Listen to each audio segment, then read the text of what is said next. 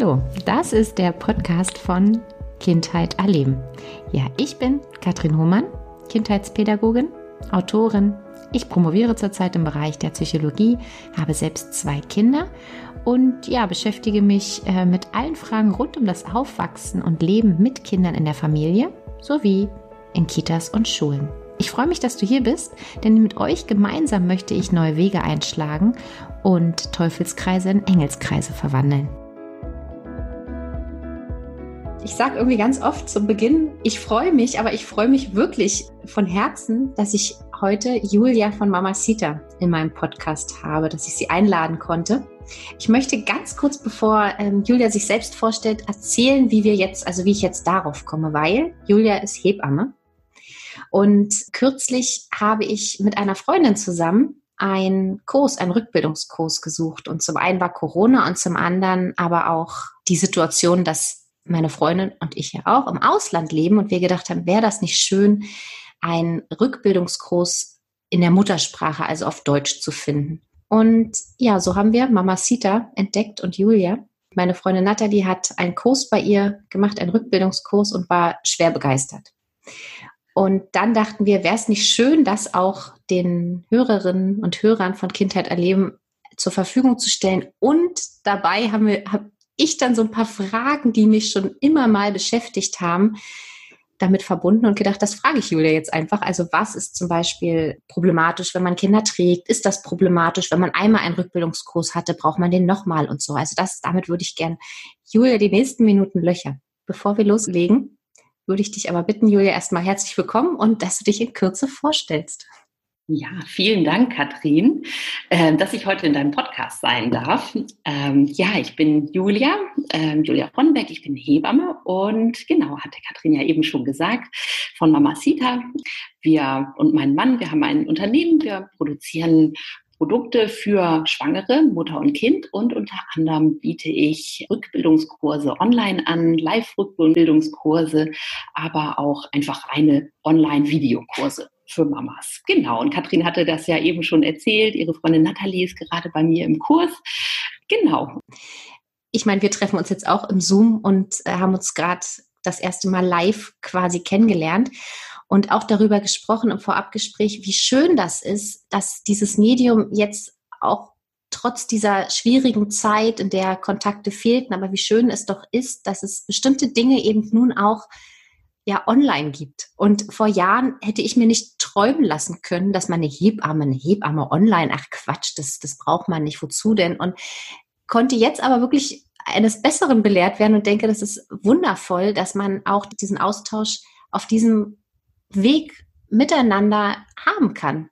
Und somit eben auch die Kurse, dass es eben nicht nur ist, ich gucke mir ein YouTube-Video an, sondern ich werde begleitet. Mir wird was erzählt über meinen Beckenboden, über, ich weiß nicht, alles Mögliche, was an Fragen auch so ansteht. Von daher, vielleicht bevor wir zu dem Rest des Tragens übergehen, vielleicht magst du noch mal kurz sagen oder erzählen, wie das funktioniert mit diesem Live-Kontakt trotz Online und Distanz.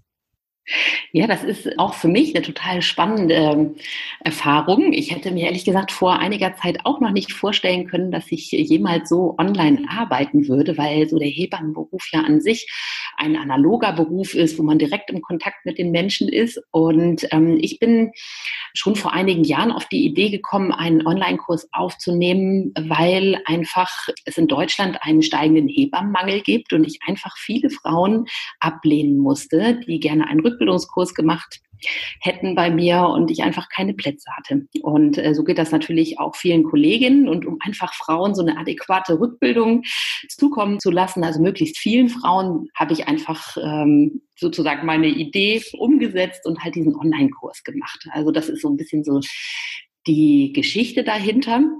Und ähm, dieser ähm, aus dem reinen Online-Videokurs ist dann halt im Prinzip auch erst durch Corona bedingt, weil dann einfach die Nachfrage nach dieser persönlichen Begleitung kam, ein Live-Kurs geworden weil äh, die Frauen sich einfach nicht nur ähm, einen Videokurs wünschen häufig, den sie so, das ist natürlich praktisch, man kann das so in Eigenregie machen, aber das Besondere ist halt an diesen äh, Live-Kursen, dass die Frauen begleitet werden, weil wenn man Mutter geworden ist, alles ist ja auf einmal anders, äh, der ganze Körper fühlt sich anders an und ich habe einfach die Erfahrung jetzt in den letzten drei Monaten gemacht, dass die Frauen äh, durch diese Zeit begleitet werden wollen und ganz, ganz viele Fragen natürlich haben, wie ich das auch aus den, ähm, aus den Kursen vor Ort kenne.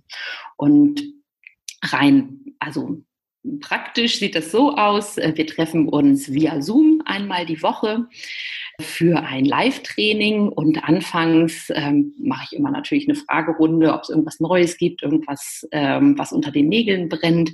Und ich habe immer für jede Stunde habe ich ein Thema. Das kann Körperhaltung sein, Bauchmuskeltraining, ähm, Wiedereinstieg in den Sport. Also da äh, gibt es viele, viele Themen und es hängt natürlich auch davon ab, was so die äh, Teilnehmerinnen auch selber so mitbringen. Und also deswegen ist ein fester Bestandteil des Kurses äh, immer ein wenig Theorie, weil mir einfach wichtig ist, dass die Frauen halt nicht nur Sport machen, sondern dass sie einfach für sich was mitnehmen, ähm, für ihr weiteres Leben, einfach auch an Wissen, ähm, Wissen äh, rund um den Beckenboden und den Rücken und wie sie sich, sich und ihren Rücken und ihren Beckenboden schonen können. Ja, es beantwortet das ein wenig die Frage, Total. wie das. Und, und die Gruppen sind auch nicht so groß, ne? Die sind halt auch so, dass es ja, also das ist äh, online schon ein bisschen anders. Also so in den Kursen vor Ort haben wir ja durchaus auch schon mal zehn bis zwölf Mütter und ich nehme eigentlich nicht mehr als sechs, sieben Frauen an, ähm, weil ich natürlich, also auf dem Bildschirm sehe ich dann immer die Frauen genau, also beim Zoom-Call sieht man dann ja so jeden, äh, jede einzelne Person. Und ich versuche natürlich schon auch äh, die Übungen anzuleiten und dann halt auch zu korrigieren. Ach, toll. Und äh, deswegen hm. nehme ich einfach nur sechs, sieben Frauen an. Und was ich als, also du hattest nach der, ich glaube, Nähe eben gefragt. Ich weiß nicht mehr, wie du es eben sagtest. Ja, na klar, weil, also die Nähe, ja, ich habe halt festgestellt, dass es so schön ist, weil es zum einen ja befremdlich ist und komisch mhm. ist, über den Computer so einen Kontakt aufzubauen und zum anderen auch gerade als du erzählt hast, gedacht habe, ja, aber es ist eben nicht ein Video, was ich mir abspiele, sondern ich bin Teil einer Gruppe und ich bin für den Moment dabei und ich sehe auch die anderen Frauen mit ihren Fragen und das ist natürlich nochmal sowas Spannenderes, als ähm, in einem Kurs dabei zu sein, wo ich einfach nur Videos abspiele. Ja, klar. Und wir lachen halt einfach auch ganz viel. Es ist halt natürlich nicht so, dass man äh, in einem Kreis sitzt und sich direkt äh, gegenüber sitzt, aber auch die Frauen treten untereinander in Kontakt. Und manchmal, wenn da eine Frage auftaucht, dann kann natürlich irgendwie eine Frau, die schon ein älteres Kind hat, vielleicht auch von ihren Erfahrungen berichten oder so. Also es ist alles andere als anonym und das ist auch äh, das, wovor ich anfangs so ein bisschen Sorge hatte, ähm, was sich aber ja als ähm, überflüssig herausgestellt hat, weil ähm, ich nenne das so ein bisschen auch äh, Nähe auf Distanz oder digitale ja, Nähe. Ja. Also, dass die Frauen sogar auch, was ihre Fragen angeht, wesentlich äh, mutiger sind. Also gerade der Beckenboden hat ja nun auch was mit Sexualität zu tun. Ähm, das wäre ich ich weiß gar nicht, ob das überhaupt schon mal jemand gefragt hat in einem in einem Kurs vor Ort. Man weiß halt, okay, wir sitzen da, wir gucken uns auch alle über den Bildschirm an, aber höchstwahrscheinlich werde ich äh, diese Frauen jetzt nicht beim Grillfest in der Nachbarschaft treffen oder so. Deswegen kann ich auch vielleicht auch so intime Themen ansprechen. Ähm, also ich glaube, das ist eher was, was auf unbewusster Ebene abläuft, aber ähm, durchaus, äh, also ich empfinde das sogar teilweise als äh, etwas offener und sogar ein bisschen näher, was so die Themen angeht. Und da komme ich gerade mal, also gleich zum nächsten äh, Punkt, zu dem ich übergehen möchte, weil viele meiner Hörer und Hörer sind zum Teil auch mit klein, mit sehr kleinen Kindern zu Hause oder kriegen das zweite Kind, würde ich jetzt mal so einschätzen. Ah, also die so Kindheit erleben, hören, lesen. Ich glaube, das beginnt halt entweder, wenn das zweite Kind kommt, das erste ein bisschen älter ist. Aber was ich so spannend finde, Rückbildung, ist das wirklich nur was für Frauen, die gerade ein Kind bekommen haben? Oder nicht auch etwas für Frauen, die schon Kinder haben, die etwas älter sind und sich dann fragen, hm, Beckenboden, ist das alles jetzt noch so, wie es sein sollte? Ich habe meine Kinder vielleicht äh, länger getragen und spüre irgendwie was, was, ne? Und da kommt man genau an den Punkt, google ich dann, kriege ich irgendwelche Antworten. Aber genau, deswegen habe ich dich ja eingeladen, um dir jetzt so ein paar Fragen zu stellen, die vielleicht die Hörer und Hörerinnen auch beschäftigen könnten. Und zum ersten genau meine Frage, Rückbildungskurse nur nach der Geburt? Nur beim ersten Kind? Beim zweiten auch noch? Oder wenn ich später spüre, mein Beckenboden mh, hm, fühlt sich so ein bisschen schwammig an, wäre das dann nicht auch noch mal eine Idee? Ich muss auch ein bisschen schmunzeln. Das ist wirklich eine ganz beliebte Frage bei den Teilnehmerinnen. Ähm, also zum einen auch, ähm, kann es zu spät sein für Rückbildung? Kann ich ganz, kann ich sagen, nein. Also auch wenn mein Kind drei Jahre alt ist, darf ich natürlich auch einen Rückbildungskurs machen oder wenn es jetzt sich nicht Rückbildungskurs nennt, kann ich auch einen Pilateskurs machen oder in einen Kurs gehen, der für äh, so einen Fort sag mal, so einen Aufbaukurs für Mütter gehen. Man muss dann also bei der Rück bei einem reinen Rückbildungskurs ist es ja so, der, der richtet sich an Frauen ab sechs Wochen nach der Geburt, nach einer vaginalen Geburt und ab acht bis zehn Wochen nach einem Kaiserschnitt. Und da fängt man dann erstmal an, äh, das Becken zu mobilisieren und den Beckenboden wahrzunehmen. Und äh, das muss man natürlich gucken, wenn jetzt die Geburt schon sehr lange her ist, ob dann so ein reiner Rückbildungskurs, ob der ähm, für einen gut geeignet ist oder ob ich vielleicht einen Beckenbodenkurs mache oder einen ja. Yogakurs mhm. mit, mit Schwerpunkt Beckenboden. Aber ja, wann ist Rückbildung abgeschlossen im Prinzip? Ne? Also grundsätzlich kann man sagen, dass einfach der Beckenboden ein weibliches Thema ist und uns einfach uns Frauen lebenslang begleitet. Und es ist, also die Vorstellung ist natürlich verlockend, aber ähm, die Krankenkassenzahlen in Deutschland sehen Zeitstunden an Rückbildung.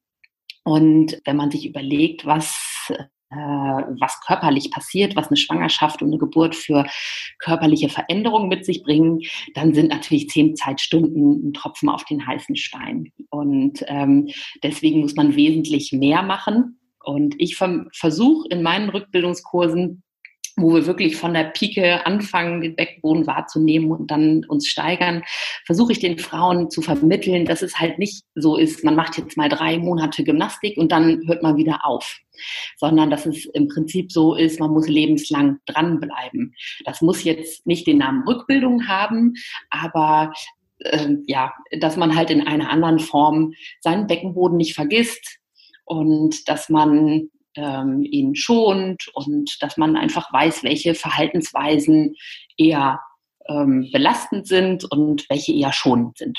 Also das ist auch nochmal ein wichtiger Punkt, dass es halt nicht nur die Gymnastik an sich ist, sondern dass ähm, einfach ja, ich in den Rückbildungskursen versuche, den Frauen zu vermitteln, dass es einfach noch äh, andere Themen gibt, äh, wie sie ihren Beckenboden ja, schützen, schützen ne? können. Schützen können. Ja, vor allen Dingen, wie sie im Prinzip, wie sie lebenslang einen gesunden Beckenboden behalten. Und diese Übung quasi mitnehmen und immer mal wieder integrieren, nehme ich an. Nee, bei mir ist es ja auch schon so also viele Jahre äh, her. verschiedene Säulen für einen gesunden Beckenboden. Das eine ist die Gymnastik, ob man die jetzt nur einen Rückbildungskurs oder einen Beckenbodenkurs oder so macht.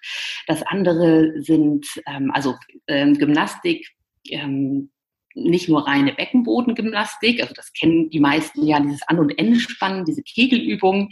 Das ist so eine Sache, die man natürlich machen kann, aber das reicht in der Regel nicht nach der Schwangerschaft, ähm, um ja, um den Beckenboden ausreichend äh, zu kräftigen. Also man muss einfach auch die Bauchmuskulatur und die Rückenmuskulatur mit ähm, kräftigen, einfach das gesamte Muskelkorsett. Also es gibt halt diese Übungen, ähm, wo man einfach Bauch, Rücken und den Beckenboden trainiert. Dann gibt es diese Kegelübungen, die man ja ganz gut so im Alltag integrieren kann.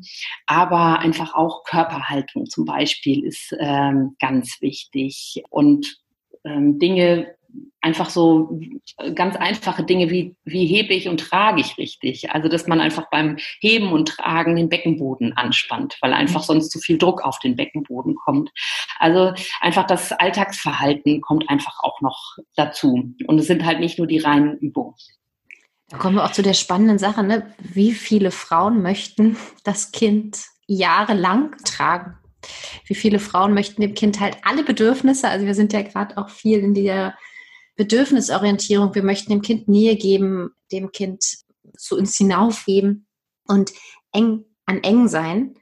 Und beim ersten Kind mag das noch ja unproblematisch sein.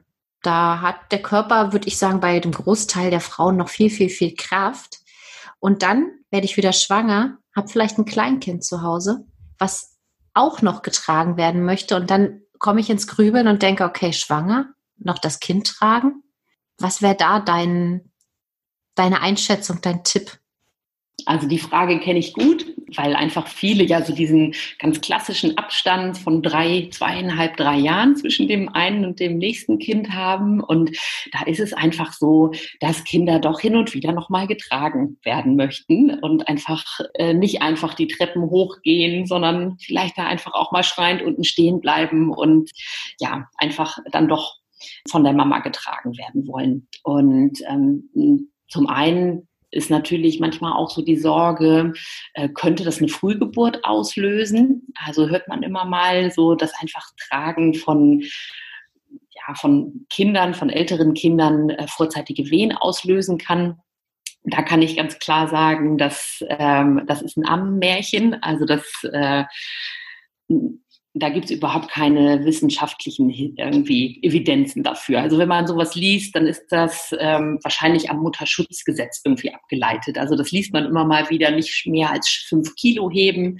Ähm, ansonsten könnte das gefährlich ah, sein. Ah, okay. hm. ähm, das kann ich ähm, ganz klar sagen, dass es da keine wissenschaftlichen Hintergründe gibt, dass irgendwie das Tragen von Kleinkindern irgendwie eine Frühgeburtlichkeit auslöst oder vorzeitige Wehen auslöst oder so. Hm. Aber äh, es ist natürlich so, so ein zwei-, dreijähriges Kind wiegt halt schon auch 15 Kilo. Und gerade in der Schwangerschaft äh, lockern die Körpergewebe auf, also einfach damit der Bauch wachsen kann ähm, und einfach Organe, Baby, Gebärmutter, alles, was dazugehört, einfach ausreichend Platz hat. Und ähm, es wird aber, also dieses, dieses Auflockern, bezieht sich ja nicht nur auf den Bauch, sondern ja auch auf den Beckenboden und alle anderen Körper, äh, Körpergewebe. Und der Beckenboden ist weich während der Schwangerschaft, auch als Vorbereitung auf die Ge Geburt, also damit der Beckenboden sich überhaupt dehnen kann, so enorm dehnen kann während der Geburt. Und man kann sich vorstellen, wenn man jetzt wirklich häufig sein äh, älteres Kind trägt und der Beckenboden ist weich, es entsteht beim, beim Tragen Druck auf den Beckenboden, dass das natürlich ähm, ja nicht, nicht ideal ist. Ne? Also ich würde schon versuchen, ähm, das Tragen auf ein Minimum zu begrenzen, wenn möglich. Und ähm, ja, nun lachen wahrscheinlich einige Mütter, ja, mein Kind will viel getragen werden. Ähm, also wenn, wenn es gar nicht anders geht, ist es günstig, sich irgendwie noch so eine, so eine Trage, irgendwie ein Manduka oder ein Ergo-Baby oder so zu kaufen. Äh, hat man wahrscheinlich eh, wenn man gerne trägt. Und dann vielleicht aufs Rücken tragen. Ich um wollte gerade fragen, ne, wie ist es auf dem Rücken, ob es nicht auf dem Rücken entlastet genau, also ist? Das ähm, ist einfach das Beste für den Rücken, aber auch für den Beckenboden, mhm. äh, wenn man äh, die Kinder dann ähm, auf dem Rücken trägt. Genau. Also von daher ähm, unbedenklich, was vorzeitige Wehen angeht, aber durchaus, ähm, wenn man halt überlegt, dass ein schwacher Beckenboden Organsenkungen äh, verursachen kann oder einfach auch ähm, eine, eine, unangenehme Harninkontinenz, so dann sollte man auf jeden Fall das so ein bisschen mhm. im Hinterkopf behalten. Und Ach ja, das ist natürlich was, ne? Dann hat, steht man dann da, ja klar, aber Kinder, ja, das ist trotzdem. Ja auch. Also ich habe selber zwei, ja, zwei, die sind nun mittlerweile schon größer, aber ich weiß, dass es nicht immer so ideal ist, wie es gut für uns wäre. Aber jetzt mit dem Älteren, also zum Beispiel, was man halt tun könnte, ist, wenn jetzt das ältere Kind weint, dass man halt tendenziell eher halt auf dem Schoß tröstet. Dass man sich auf dem Arm äh, hebt zum Trösten, sondern dass man das Kind eher auf den Schoß setzt oder dass man auf den Boden geht. Oder dass es vielleicht selber auf den Wickeltisch krabbelt. Oder man äh, das Wickeln auf dem Boden oder auf dem Sofa macht. Also so mit so kleinen Dingen, ähm, also reduziert man das dann ja auch schon ja. ein wenig. Ja, und dann komme ich gleich zur nächsten Frage. Ich glaube, das kennt auch jeder. Beim ersten Kind hatte man sich noch mehr Zeit nehmen können, um eben auch an der Rückbildung zu arbeiten. Und die Idylle ist ja häufig auch da, wenn man denkt, beim zweiten oder dritten, vierten, was auch immer. Bei, naja, beim, ich glaube, beim dritten hört es dann schon vielleicht auf, weil man die Erfahrung sammeln durfte, wie es sich denn anfühlt mit mehreren Kindern. Aber ich habe jetzt mein zweites Kind bekommen beispielsweise und denke, Rückbildung, puh, wie soll ich das denn jetzt noch machen? Ich muss ja das erste Jahr auch schon zur Kita und abholen und so viel Zeit bleibt ja gar nicht. Ich kann mir deine Antwort schon vorstellen von dem, was du gerade schon erzählt hast. Aber ja, ist denn so ein Rückbildungskurs beim zweiten Mal noch nötig oder kann ich schon aus meiner Erfahrung vom ersten schöpfen und sagen, ich mache das halt einfach mal so? Beim zweiten Kind wird es noch notwendiger. Ah ja. Also, mhm. wird nicht besser nach dem zweiten, dritten, vierten Kind. Aber natürlich muss man keinen Rückbildungskurs machen. Ähm, also man kann natürlich auch, wenn man, ich sag mal, wenn man konsequent genug ist und sich die Zeit nimmt, ähm, Übungen zu machen, dann kann man natürlich auch ja, entweder sich so einen Videokurs kaufen oder du sagtest das eben auch schon, YouTube-Videos anschauen. Also wenn man wirklich wenig Zeit hat, kann, muss man jetzt nicht zwangsläufig einen Kurs buchen.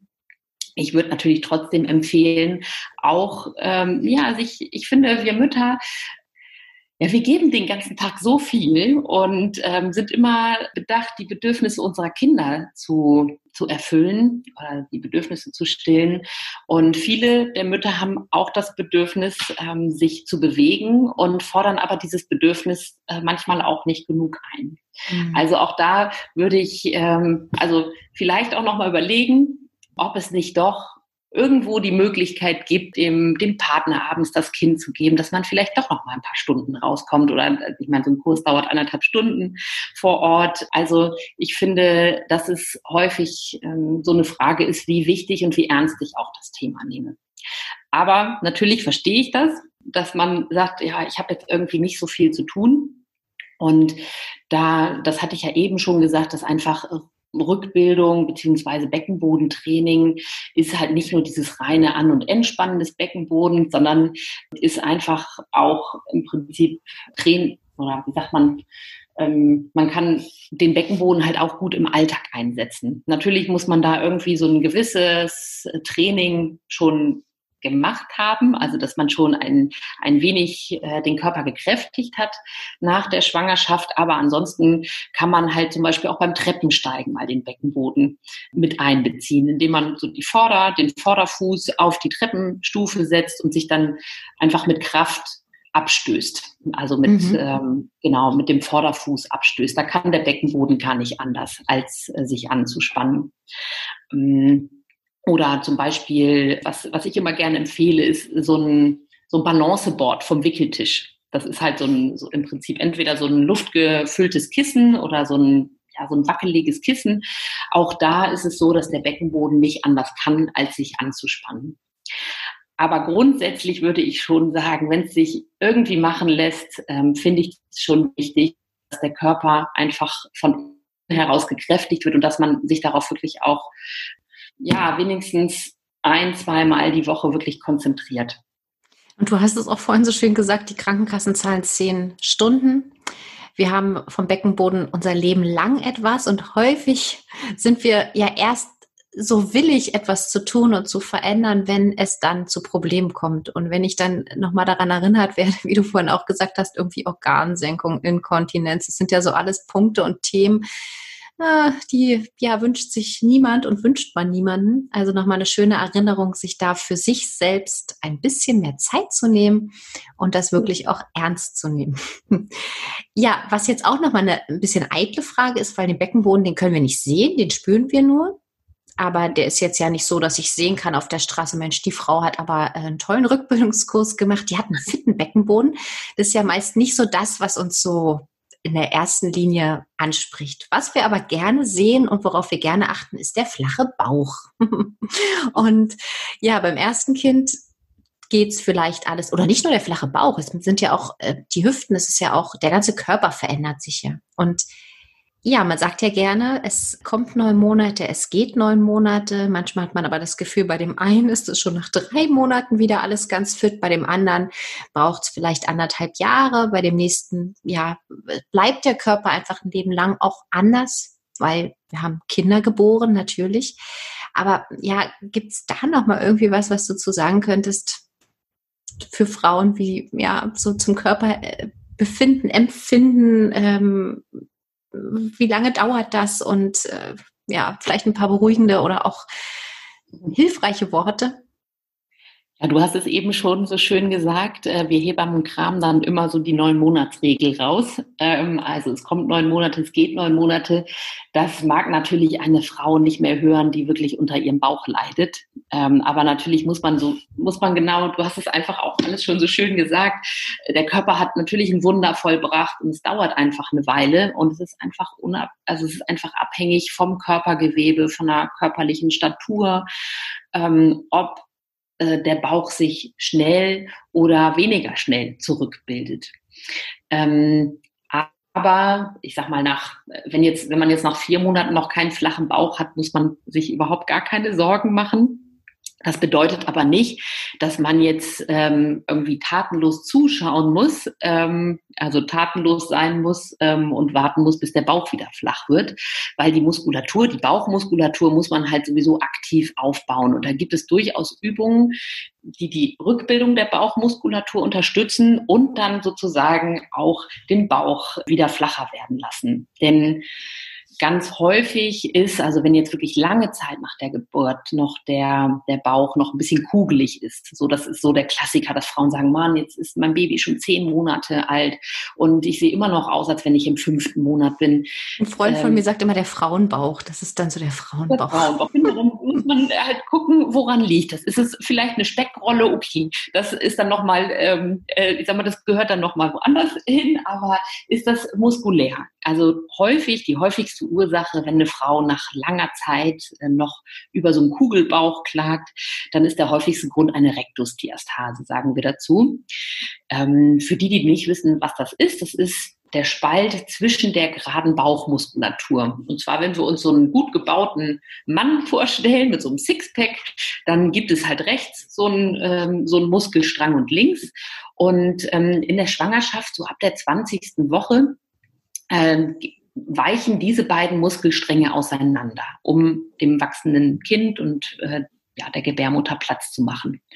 Und es ist leider so, dass sich nicht bei allen Frauen diese sogenannte Rektusdiastase wieder von selber verschließt. Also bei vielen ist das schon am Ende des Wochenbetts, so nach sechs, acht Wochen, ist die Bauchmuskulatur wieder verschlossen. Aber es gibt durchaus Frauen, und das sind eher so die Frauen beim zweiten Kind oder Frauen mit einem schwachen Bindegewebe oder die Zwillinge geboren haben, wo sich diese Rektusdiastase nicht wieder verschließt. Und dann ist so der Klassiker, dass der Bauch einfach sich ähm, immer noch sehr stark vorwölbt.